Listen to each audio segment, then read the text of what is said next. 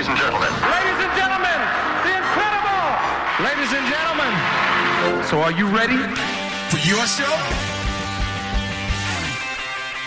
Hola, baby. Soy Little Steven. Bienvenido a Little Steven's Underground Garage and Rock FM. Welcome to the show, ladies and gentlemen. Hola familia, buenas noches. Una noche más nos juntamos en nuestra cita de los domingos con Little Steven. Yo soy Carlos Medina y bueno, a pesar de que el verano comenzará oficialmente el 21 de julio y ya veremos cómo se desarrolla, el guitarrista de Springsteen no ha perdido un ápice de ilusión y aunque falta aún bastante para su llegada, Stevie ha pensado que sería una buena idea celebrar un anticipo de la estación y entrar un poco en calor. Y no nos olvidaremos de la fijación que tiene el guitarrista de Springsteen con el surf. A lo largo del show rendiremos homenaje a una banda que rezuma verano por los cuatro costados, como son The Beach Boys y a otras muchas, por supuesto. Arrancamos con música. Suenan de Quar con la canción It's Cold Outside aquí en el Underground Garage de Rock FM. Buenas noches.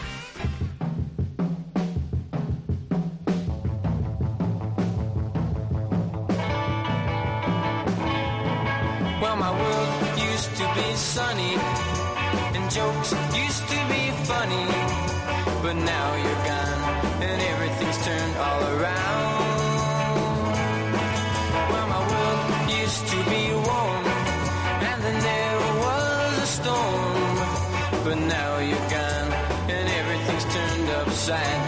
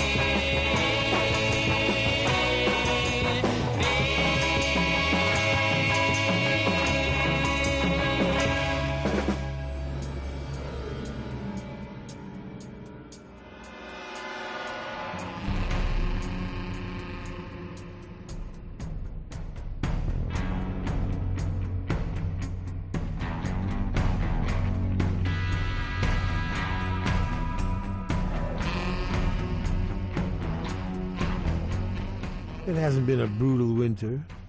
Not yet, anyway. But winter is always isolating, dreary, depressing, and you need that. That's why you really shouldn't live year round in places like Miami, Phoenix, San Diego. You can't get any perspective. You don't see the big picture. The sun's too bright, it blots it out. You need your eyes blinded by the bitter frost biting smog. You need the icy air scarring your lips, the frigid wind rattling your bones. You need the pipes freezing if you don't leave the water running. You need to be so cold you don't want to get out of bed, never mind out of the house. You don't get the darkness, the fear, the depression, No confrontation with mortality in the early morning frozen stillness. You don't get to ask the basic existential question Why are we here? Why is all life suffering? Why is everything that tastes good bad for you? Why does CNN have so many damn commercials? You know, the basics. But somewhere around the end of February, you've had it. Enough already. And knowing March and April will continue to suck, it's time to escape. Quick, Cato, into the underground garage, where the surf is always up. Two girls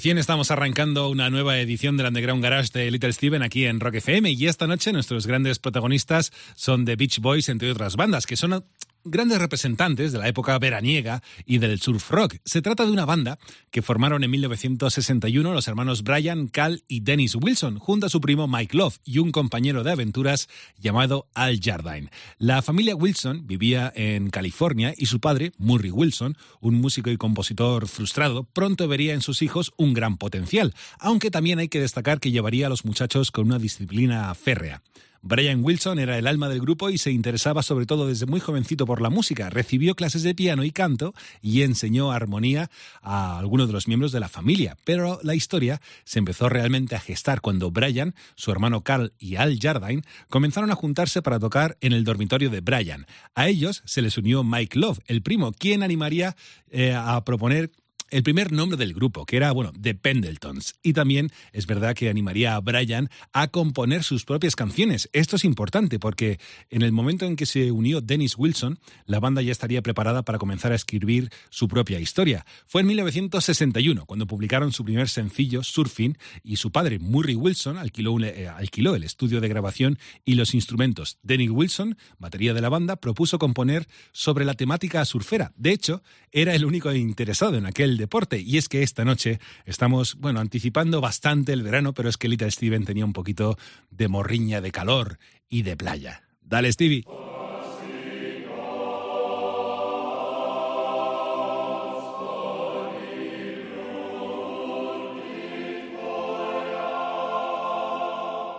And speaking of feeling warmer, the Catholic Church burned Giordano Bruno at the stake this week, February 17, 1600, two days before Nicholas Copernicus' birthday, ironically, or intentionally, since it was Bruno's belief in Copernicus' theory of the solar system that got him lit up.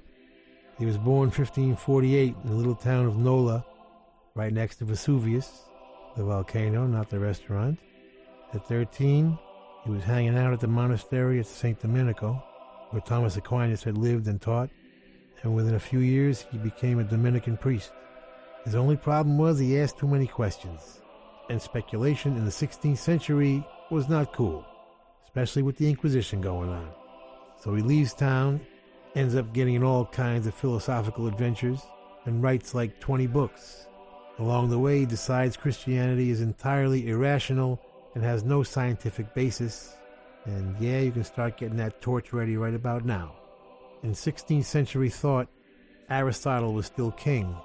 He was the only scientific type philosopher that everybody agreed with because he had the earth at the center of the universe. And so did the church, right?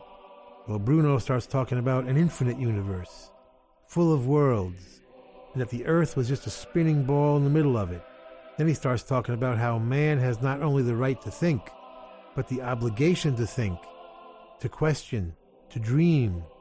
And then he went on to write that matter was alive and could not be destroyed, and that all life was eternal.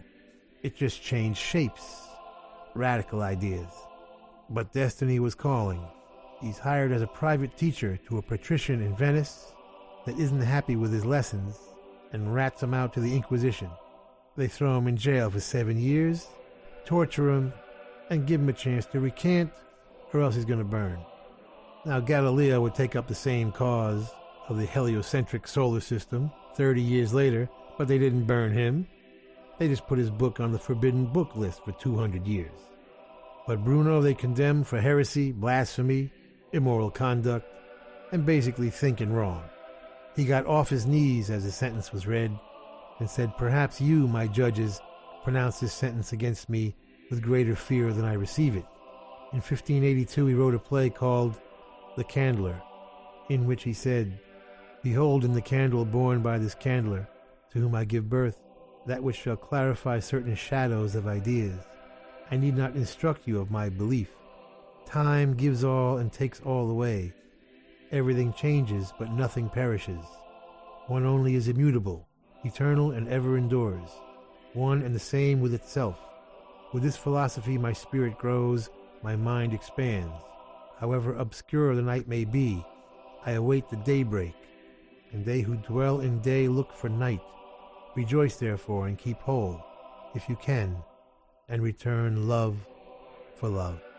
They tied his tongue with a gag, dragged him out to the Campo de Fiori Square in Rome, tied him naked to a pole, and burned him at the stake. Four hundred years later, Pope John Paul II apologized.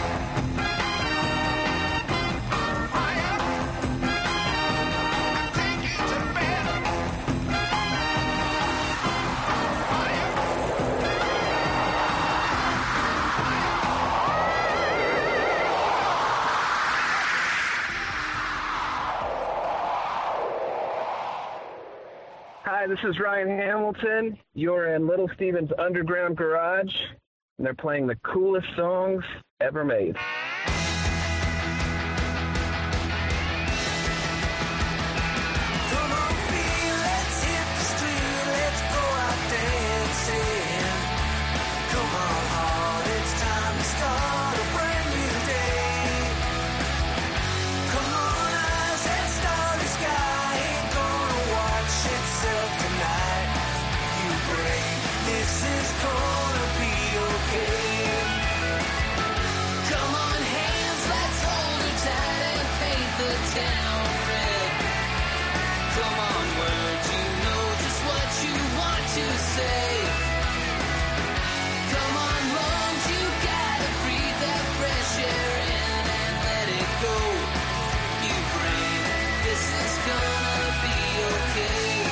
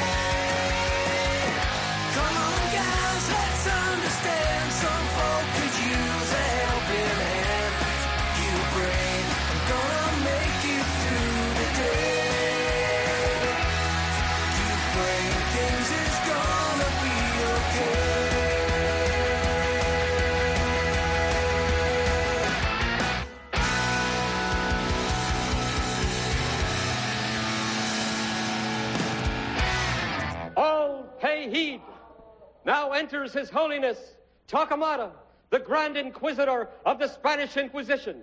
Torquemada, do not implore him for compassion. Torquemada, do not beg him for forgiveness. Torquemada, do not ask him for mercy. Let's face it, you can't Torquemada anything.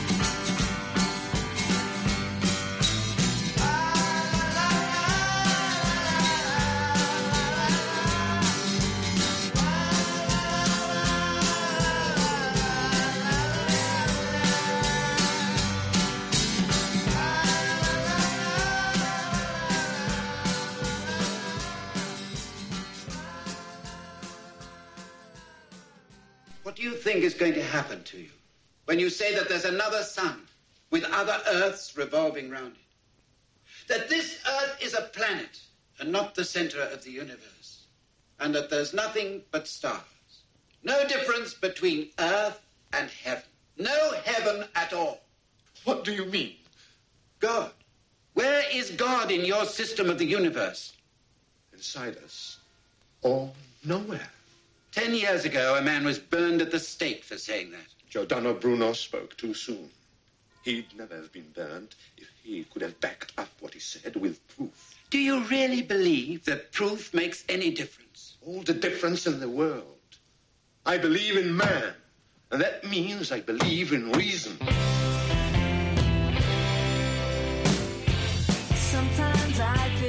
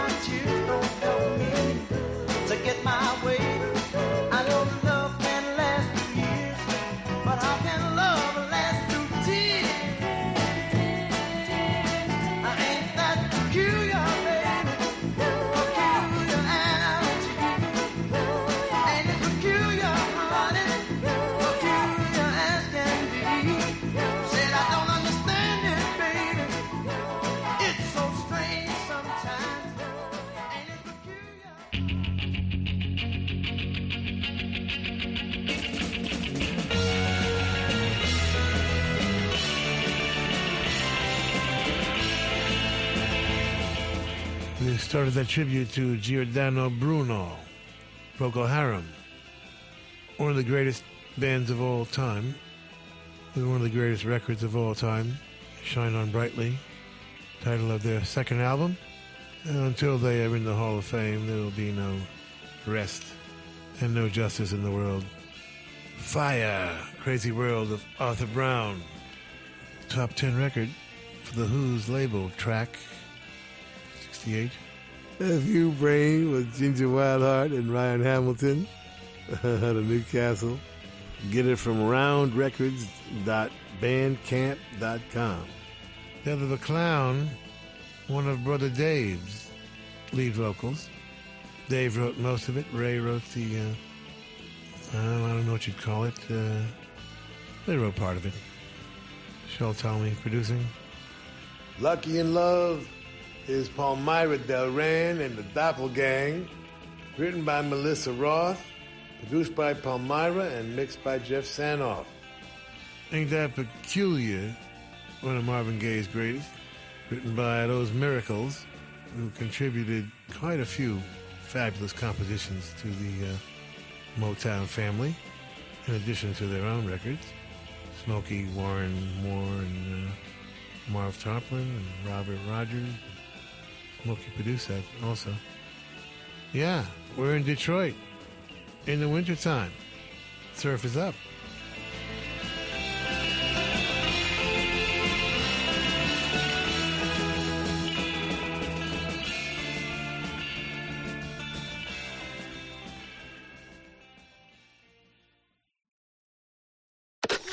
Estás escuchando. Estás escuchando. Rock FM. Estás escuchando Rock FM.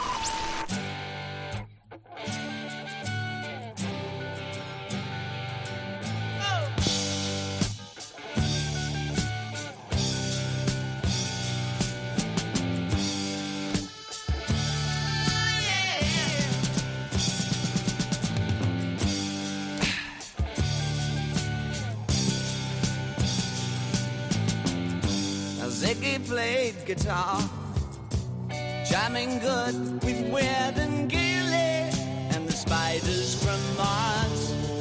He played it left hand, but made it too far. Became the special man. Then we were Ziggy's band. Ziggy really sang. Screwed up eyes and screwed down hairdo, like some cat from Japan. He could lick 'em by smiling, he could leave 'em to hang.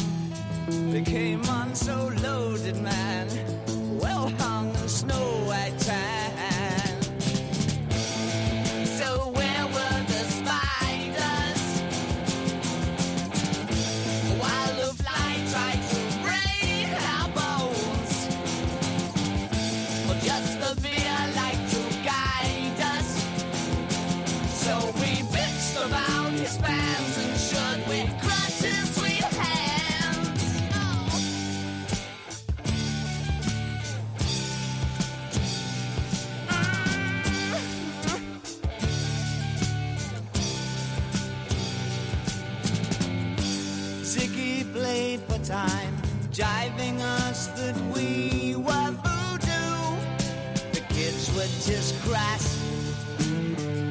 was the Nas with God given ass.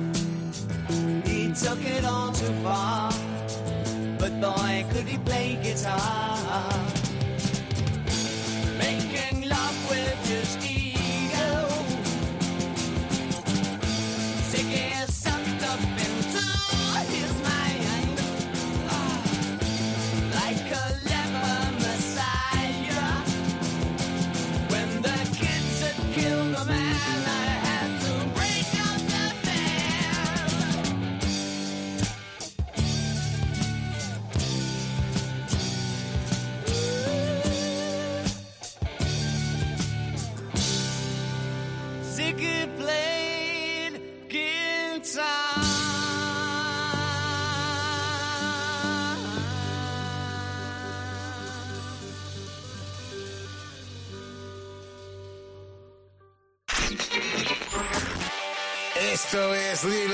Steve's Underground Garage. Volvemos en un segundo en Rock FM. Sigues en Rock FM escuchando el Underground Garage de Little Steven y esta noche Stevie quería surfear un poco el invierno y para ello vamos a recordar también no solo a los eh, Beach Boys sino también a uno de los grandes padres, sino el gran padre del surf rock como fue Dick Dale, un hombre que creció entre música y de hecho con música del mundo. Cabe recordar que su padre era descendiente del libanés, pero como músico Dale comenzó a tocar instrumentos siendo muy pequeño. Con nueve años, por ejemplo, aprendió a tocar el piano viendo cómo lo hacía su tía. Más tarde se lanzaría a por la trompeta, el ukelele, hasta que finalmente encontró la guitarra. Bueno, ya te adelanto que Dick Dale es conocido como el rey de la guitarra del surf rock. En ese sentido, Miss, eh, Miss, Miss es posiblemente su pieza más conocida, entre otras cosas por aparecer en aquella película de Quentin Tarantino, Pulp Fiction. Hoy, como ese, bueno, anticipo del verano, también recordamos a Dick Dale. Dale, Stevie.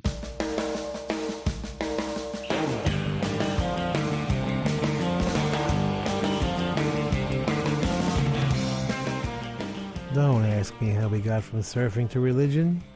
I just work here. And to my knowledge, Jesus didn't surf. Not in the Galilee, anyway. There might have been some action on the Mediterranean side, though. I don't know. But while we're on the subject, I know you've been wondering who is the patron saint of television. Well, I'm going to tell you. St. Milton, you're thinking. No. St. Jackie? No. St. Lucy? No. Anyway, the patron saint of television is St. Clare of Assisi. I know you knew that. And how does a girl from the 17th century get connected to TV, you might ask? Unless, of course, the Church of San Damiano had cable. Well, long story short, her evil father, Count Favorino Schifi, tried to force her into a marriage with some rich dude from the Bolo Club or something like that. She splits and seeks refuge with St. Francis, the cat that would become St. Francis.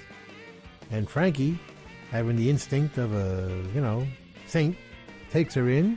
She forms an order of nuns, has their hair cut short, and enforces a very strict vow of purity and chastity and the whole thing. And she ended up caring for St. Francis right to the end. But here's the kicker. In addition to being the patron saint of eyes and good weather and embroidery, Pope Pius XII made her the patron saint of television because once when Clare was too ill to attend Mass, she had been able to see and hear it on the wall of her room. So stick that in your Blu-ray. That's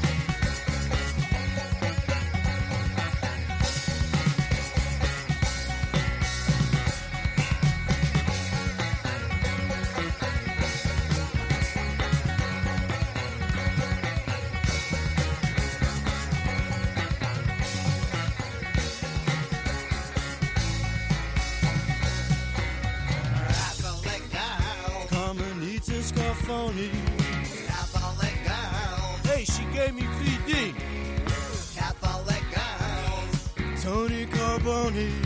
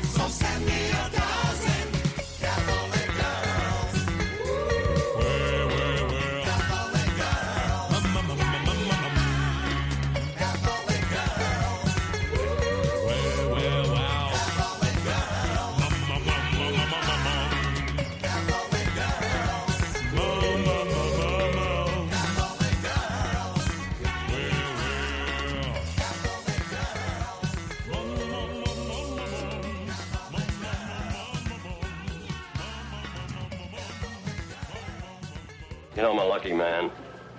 I have a television set in my office, or I wouldn't know what's going on in this district at all.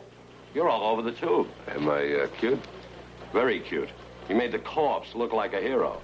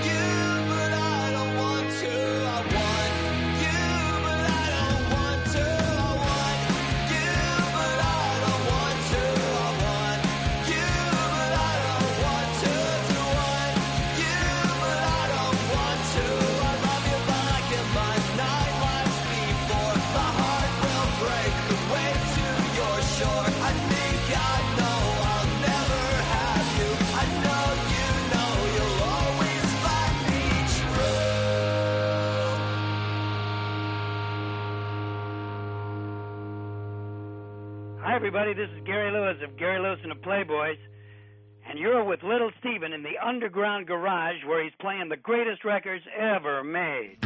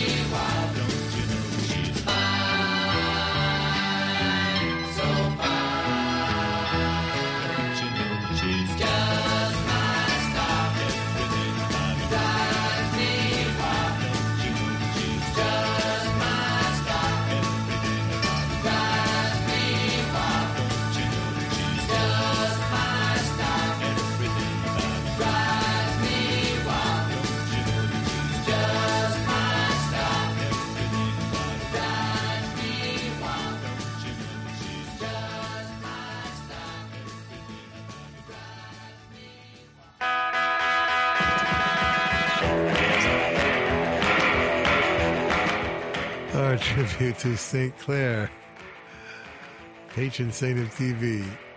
Began with Frank Zappa, patron saint of freaks, misfits, and outcasts. Catholic Girls from Joe's Garage. The Beatles, one of George Harrison's best, If I Needed Someone. From Rubber Soul, 1965. Do the Resurrection from the Gentlemen Rogues out of Austin. Danny Dunlap wrote it. Kevin Butler produced it. Get it from gentlemanrogues.bandcamp.com. Gary Lewis and the Playboys. She's just my style. Co-written by Leon Russell. Snuff Garrett producing. We are uh, ignoring winter today in complete denial. Surf is up.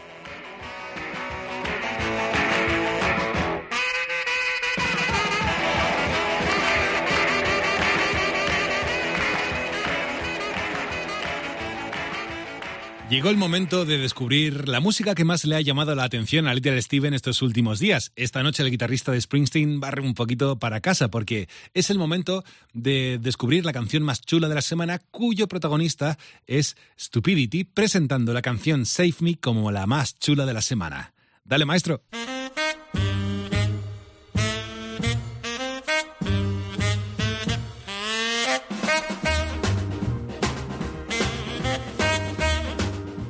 Coolest song in the world this week comes from the rock and roll capital of the world, Stockholm, Sweden. Please welcome back the band that reflects almost everything we do here, Stupidity.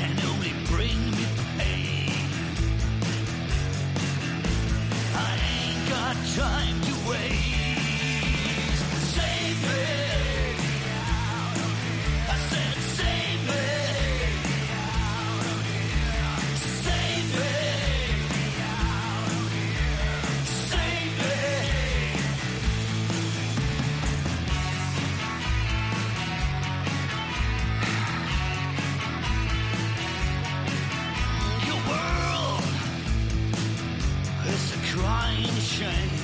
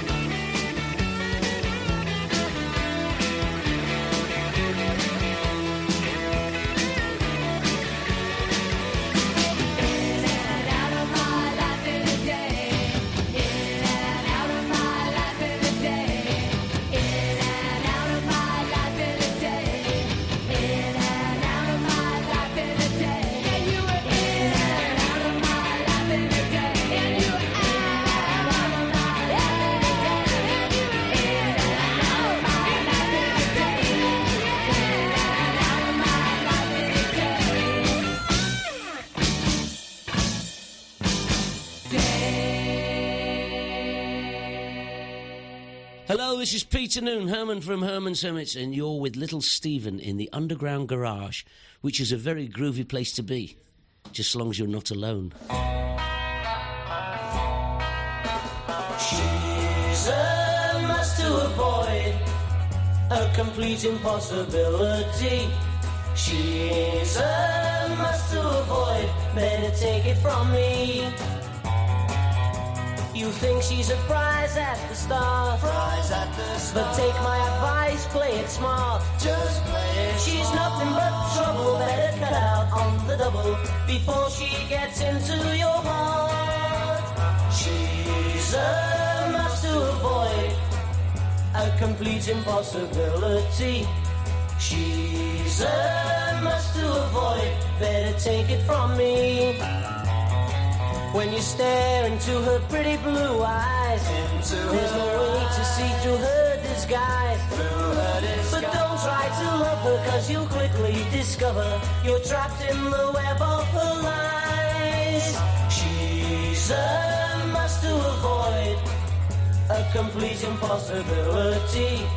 She's a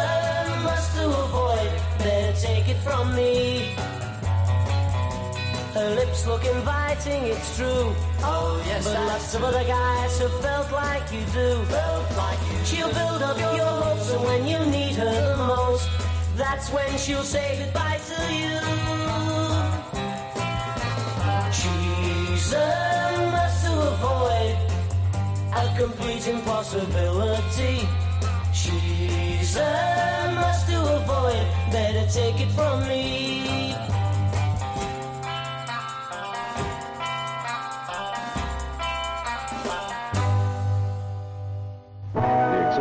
Dance, the excitement of Helen, and several beers have taken effect. Inhibition and caution are forgotten. When Helen suggests they have a few more beers, he's all for it. Why not? Everyone else is doing it. To refuse would be square, and that must be avoided at all costs.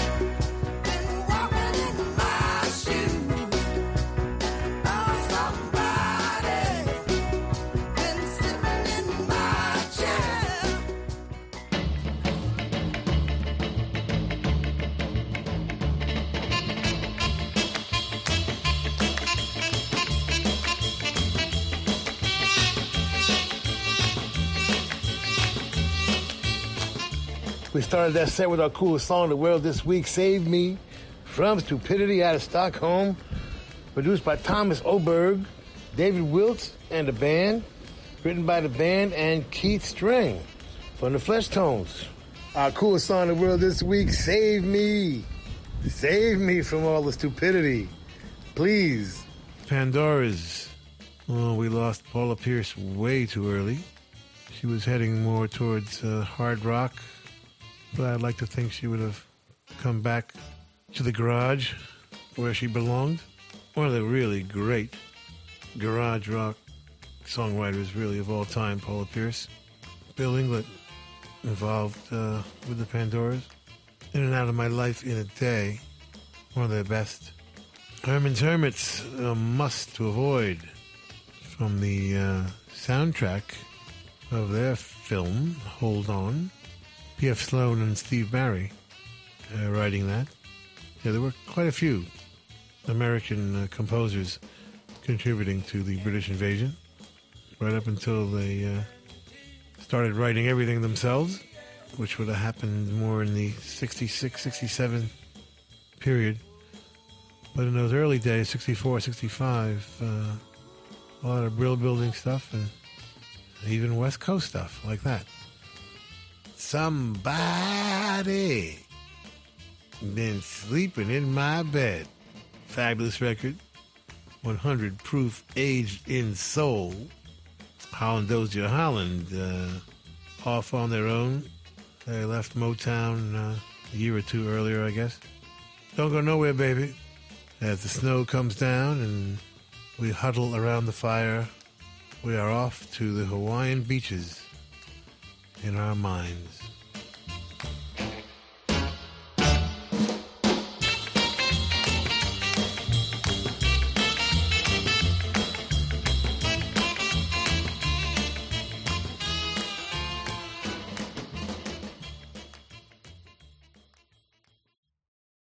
Estás escuchando Rock FM. Estás escuchando Rock FM.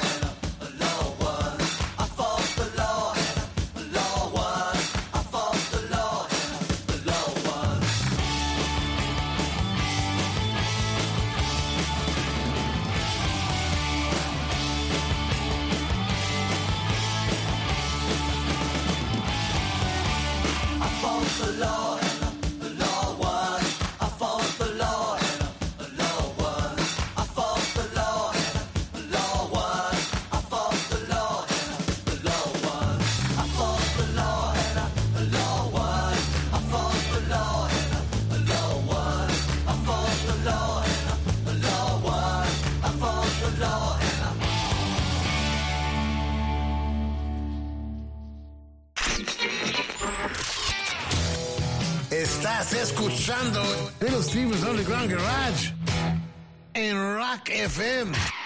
Estás escuchando el Underground Garage de Little Steven aquí en Rock FM. Y por cierto, que tanto hablar de surf y música, casi se me pasa, bueno, pues adelantarte alguna de las canciones que vamos a escuchar enseguida en este ratito de radio. Te pongo en antecedentes. El próximo 26 de febrero, Alice Cooper lanzará el disco Detroit Stories. Es un nuevo disco de estudio. Y en ese sentido, bueno, Stevie ha considerado una buena idea escuchar una de las canciones que se incluirán en ese álbum. Concretamente, Rock and Roll, que es la versión de aquel clásico de Lou Reed y de Velvet Underground. Dale, Stevie.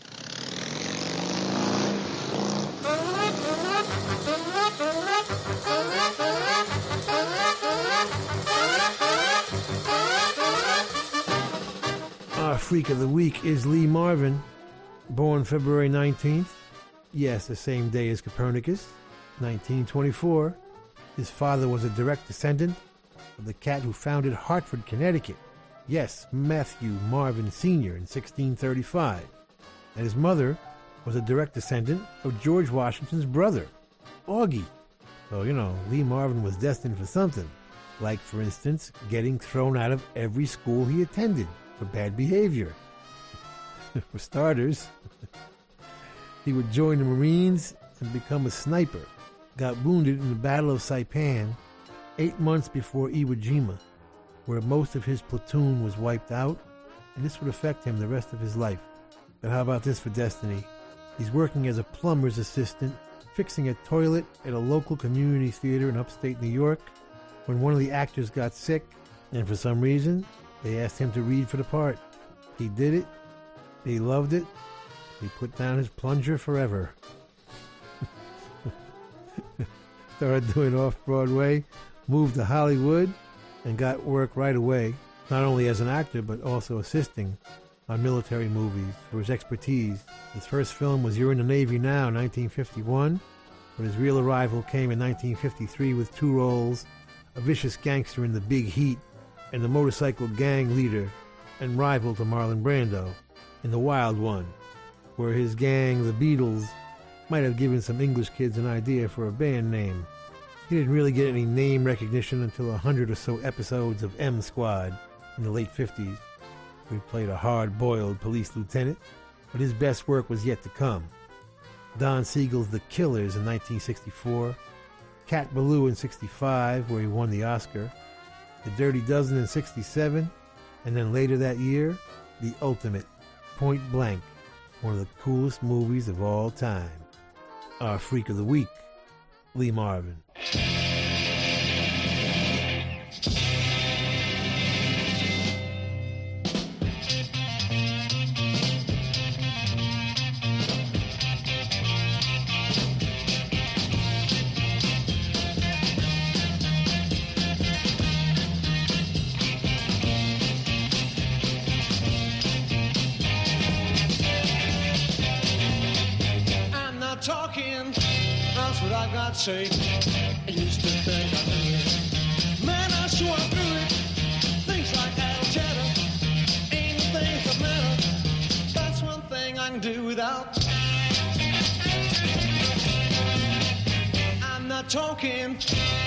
but what I got say. Things I say at midnight. Ain't gonna say in daylight. I reached a fair conclusion. And all this best confusion. Don't call me baby, I'll call you.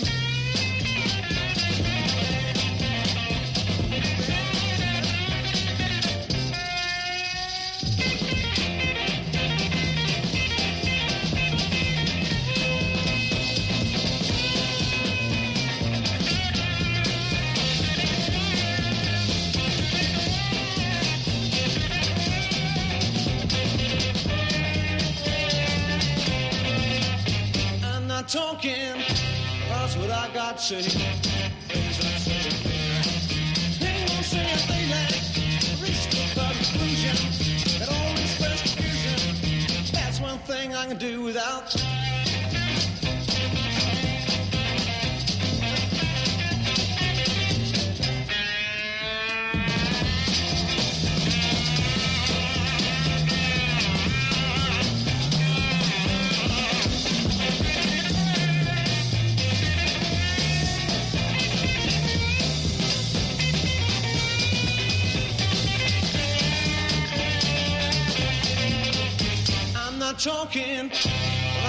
I got say. Things are awful. Not just being awful, say things are. Not just being offended, that's one thing I can do without.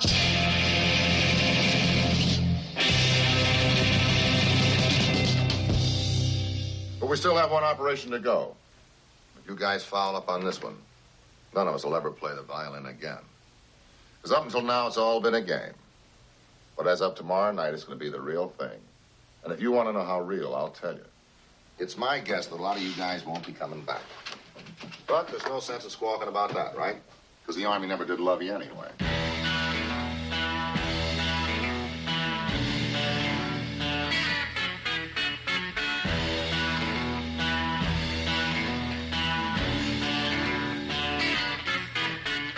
Monday had a sad child, always feeling low down.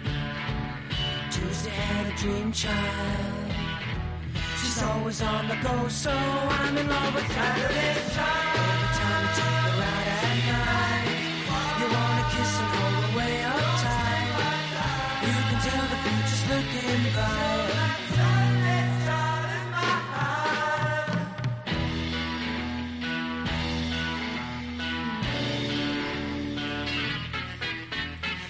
If you love a Wednesday, you live your life apart now.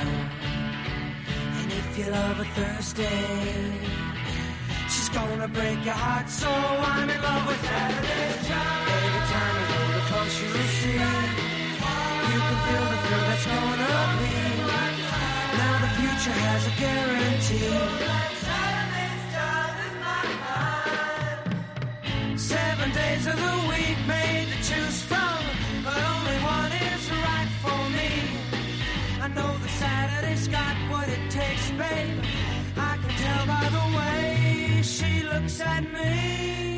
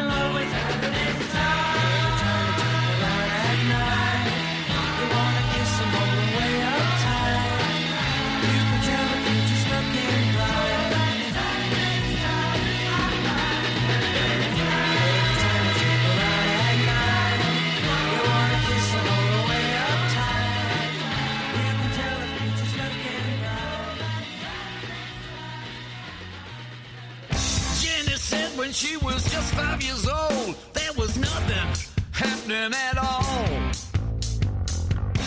Every time she turned on the radio, there was nothing going down at all.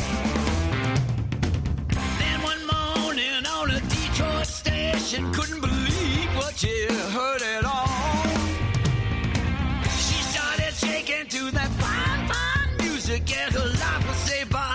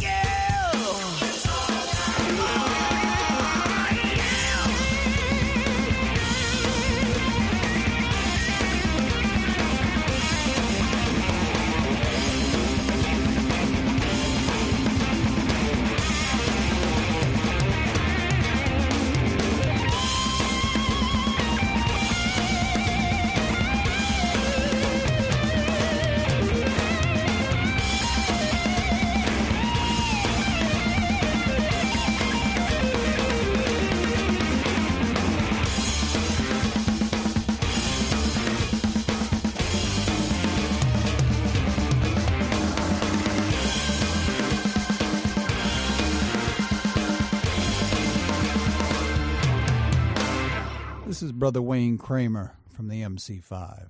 You're with little Steven in the underground garage.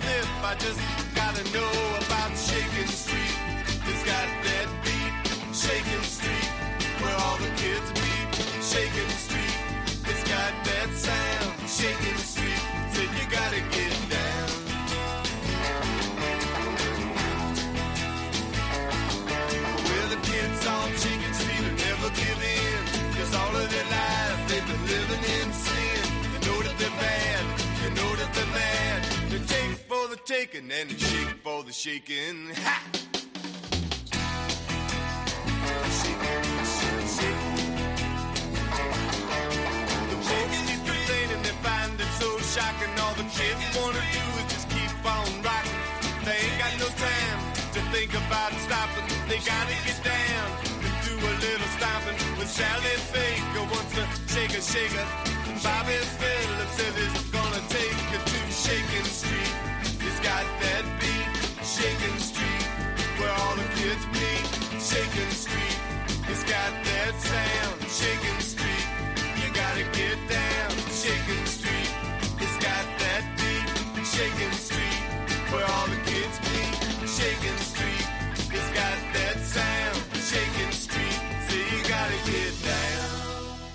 That's better, Johnny. You know, I missed you. Ever since the club split up, I missed you. We all missed you. Did you miss them? Yeah. Yeah. The Beetles missed you. All the Beetles missed you. Come on, Johnny. Let's you and me go inside and have a beer, and I'll be delivering Christmas out of you.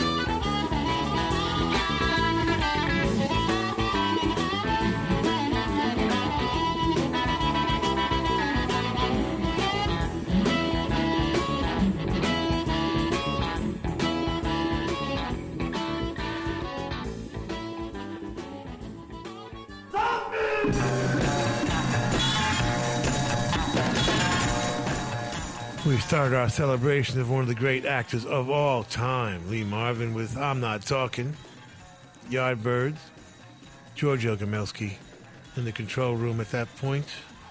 Saturday's Child from the Monkees, written by David Gates. And I don't know how he wrote something that cool and ended up in Bread. Boyce and Hart producing. Alice Cooper, rock and roll. Yeah, Lou Reed wrote it. Bob Ezrin produced it. Pre-order it from AliceCooper.com. Shaking Street from the MC5. A lot of Detroit in the show. What we always think of, you know, when we're thinking of surfing and beaches.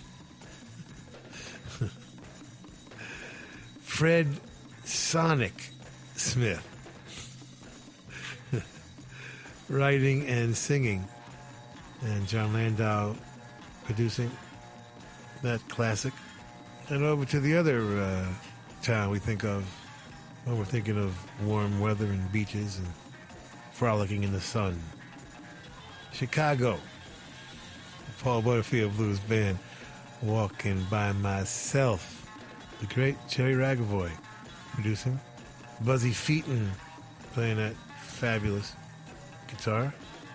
Don't worry. Only four months left of winter. It'll be over before you know it.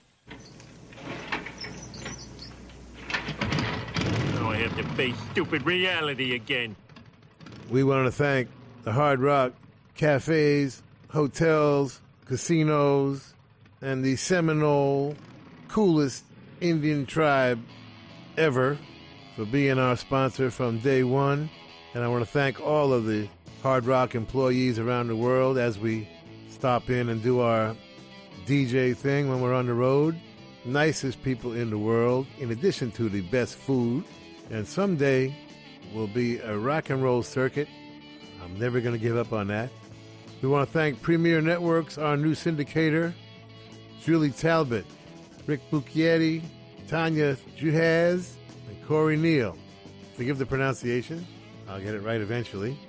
And if you're in need of any guitars or amps or tambourines, go see Andy Babiuk. I want to thank our, is Intrepid the word? Or is that an aircraft carrier? Dennis Mortensen, who puts the show together every week in spite of the odds. Go to undergroundgarage.com if you've missed any of our last 750 shows. and uh, Facebook and Twitter and at Stevie Van Zandt. You can talk to me personally. And thank you, Alan Freed. We'll see you all next week. And that's the name of that tune. Ciao, baby. Nice ride. Go back to Jersey, you moron!